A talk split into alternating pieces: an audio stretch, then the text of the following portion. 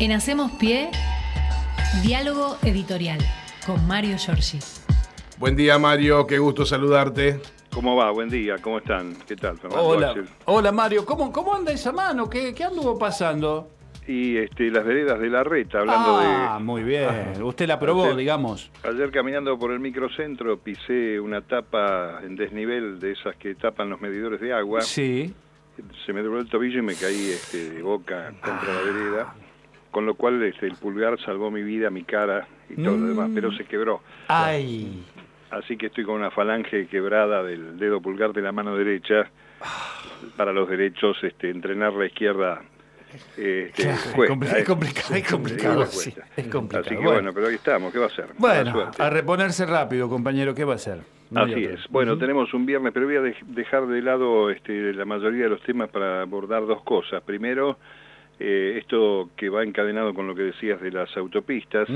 Eh, yo diría la segunda selección que debiera hacer la justicia sobre los actos de corrupción del macrismo porque mm, eh, ayer la Oficina Anticorrupción eh, denunció a Patricia Bullrich por los sobreprecios en las compras de las cuatro lanchas famosas, eh, que allá por el año 2016, a poco de andar el macrismo, sin ningún tipo de papeleo como corresponde ni licitación, la ministra de Seguridad, con el aval de Marcos Peña, el jefe de gabinete, compraron cuatro lanchas rápidas con la idea de eh, bueno, este, patrullar las costas fluviales argentinas para detener este, a los narcotraficantes, esta obsesión temática que tiene el macrismo con el tema narcomafia, eh, que es algo así como una mirada de ellos mismos al espejo, ¿no? Cuando hablan de narcomafia, eh, habría que mirar Barisco, la persecución de opositores, el espionaje ilegal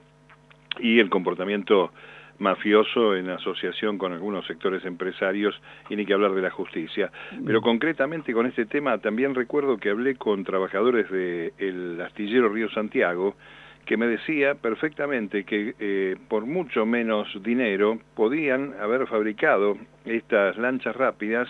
De hecho, Astillero se está entregando, si no me equivoco, con un anuncio que hizo Tayana hace poco tiempo, algunas lanchas de práctica para gente de prefectura y para este, la Armada Argentina, pero lo cierto es que la Oficina Anticorrupción detectó que se pagaron 50 millones de dólares y dentro de los 50 millones de dólares 29 millones más de lo que se debía pagar. Es decir, que con 21 millones se hubieran comprado las lanchas eh, como corresponde, pero hay casi 30 millones de dólares más pagados a un astillero israelí, lo que significa un sobreprecio del 138%.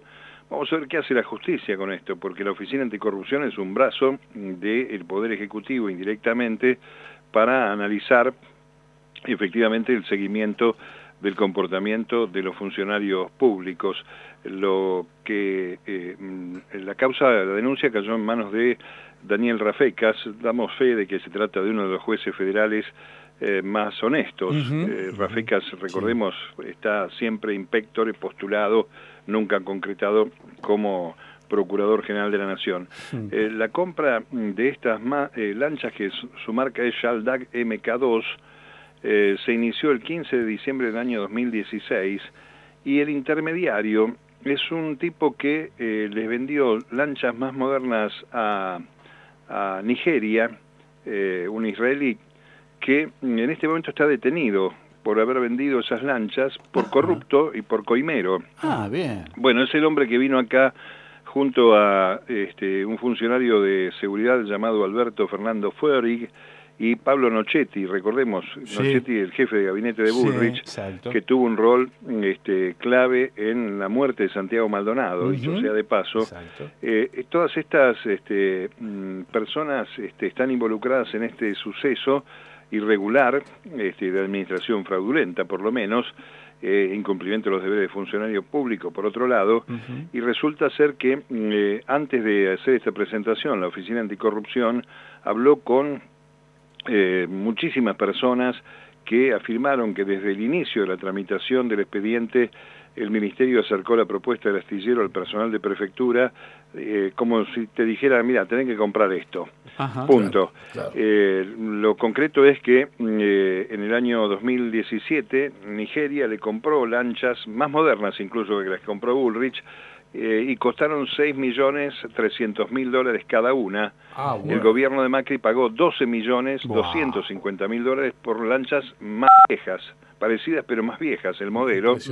Y este eso significa este eh, sobreprecio del 138% para una compra directa. Por lo tanto me parece que es bueno eh, que se empiece a analizar lo que sería digamos la segunda capa de los sucesos de corrupción de Mauricio Macri durante su gobierno.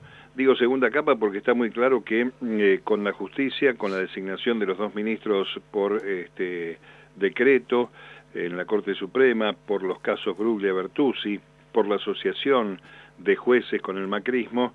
Eh, parece curioso, ayer la Asociación de Magistrados repudió al presidente de la Nación por opinar sobre lo que hizo la Cámara Federal respecto de los violentos de Revolución Federal.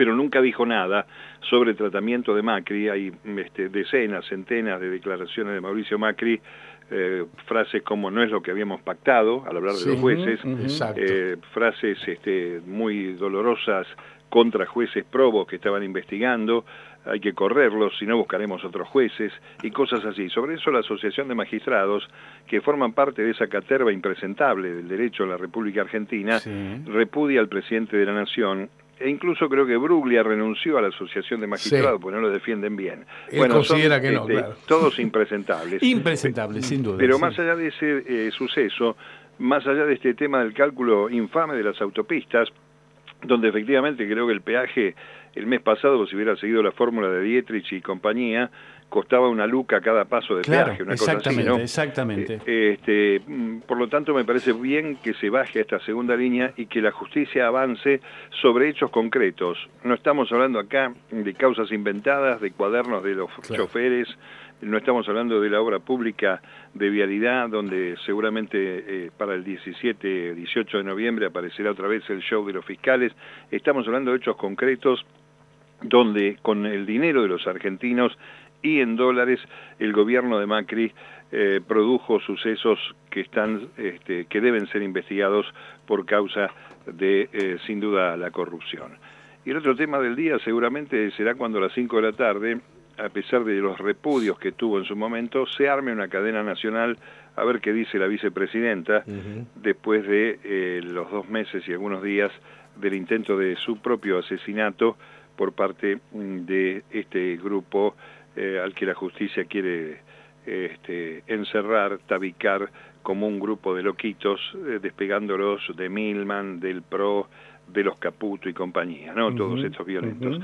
Yo creo que mm, este, no se puede anticipar nada de lo que diga la vicepresidenta de la Nación en su condición de líder política, pero es posible que, eh, tomando en cuenta el último tuit, ese que tiene que ver con con el tema del aumento de la medicina prepaga, se este, procure, Cristina Fernández, hablar nuevamente de situaciones que tienen que ver con la economía, eh, que tienen que ver con la situación de aquel anuncio que en algún momento hizo en el Estadio Ciudad de la Plata hace más de dos años respecto de empardar salarios, jubilaciones y precios, cosa que obviamente no está sucediendo. Y veremos también este, la lectura de este tiempo en materia del cumplimiento o no de los sectores empresarios que lo están obligando a Sergio Massa a este, endurecer eh, y poco a poco, para mi modo de ver bastante tarde por parte del gobierno, eh, terminar con esas prácticas dialoguistas que no han dado más resultado que el negativo, ¿no? No, no, aparte que lo hacen quedar como un tonto, vamos a decir la verdad, porque se dan media vuelta después de las reuniones y hacen todo lo contrario a lo que se comprometieron. Así es, y este y por supuesto este está también eh, para el acto de la tarde de hoy eh, el acercamiento que tiene Abel Furlan con Máximo Kirchner, con el equipo de la Cámpora, es este, una situación novedosa. Eh, yo recuerdo, porque somos viejos, que el último congreso que realizó la UOM, porque de eso se trata, eh, el de hoy es el cierre de una serie de congresos regionales que la Unión Obrera Metalúrgica vino desarrollando en todas las seccionales. Eh, mm, Fernando, vos conocés la, enorme seccional de Avellaneda que llega hasta Lobos. Exactamente. Eh, en la época de aquel dirigente querido Juan Belén. Nuestro querido eh, candombero Belén, exactamente. Así es, sí, que este, interactuaba mucho con los medios y la verdad que era un tipo muy franco, muy abierto. El último congreso se hizo hace 40 años, casi al borde de votar en el año 83.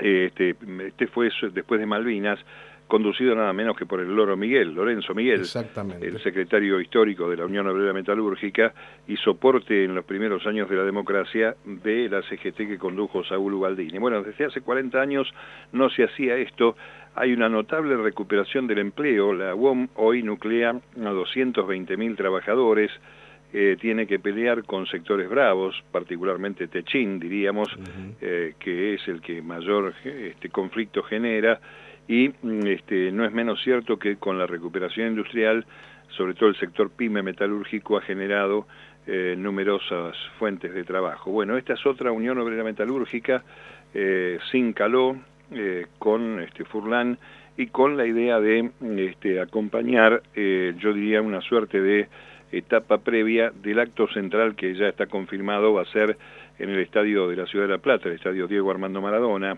mal llamado Estadio Único, donde el 17 eh, de noviembre, el Día de la Militancia, eh, va a ser única oradora la vicepresidenta. Vamos a ver allí qué otras expectativas hay, porque distintos sectores eh, están sosteniendo, incluso más allá de la expectativa del propio presidente de la Nación, que revise este, Cristina la decisión de ser candidata o no el año que viene. Así que hoy vamos a tener un adelanto del pensamiento de la vicepresidenta, seguramente alguna referencia al maltrato que está teniendo eh, la causa de la investigación del atentado por la justicia, pero a mí me parece que se va a focalizar más en temas sociales y económicos que en su propia historia personal, que ya sabemos es conocida y se corresponde con eh, una decisión del poder real de este, ir este, continuando, profundizando la persecución de la que ha sido víctima desde el año 2014-2015. Eso es más o menos el panorama que tenemos para hoy. Después, bueno, hay mucha información. Vamos a ver qué pasa con el tema precios. Vamos a ver qué pasa en el Senado de la Nación. Parece que el presupuesto va a estar aprobado eh, poco antes de que termine el mes, cuando termine el periodo de sesiones ordinarias.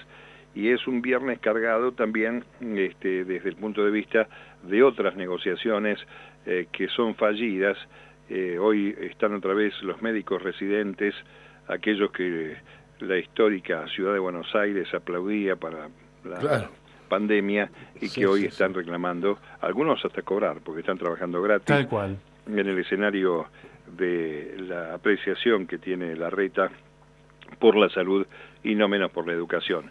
Eh, último tema, desayuno martes a la mañana en las oficinas de Macri en Vicente López a ver si pueden este, lavar la ropa sucia Bullrich y la reta y mostrarse Macri como líder de ese sector de la oposición. Para mí, esa suerte de carrusel casting de la derecha para ver quién este, es el que mide más y quién va a ser el candidato, ¿no?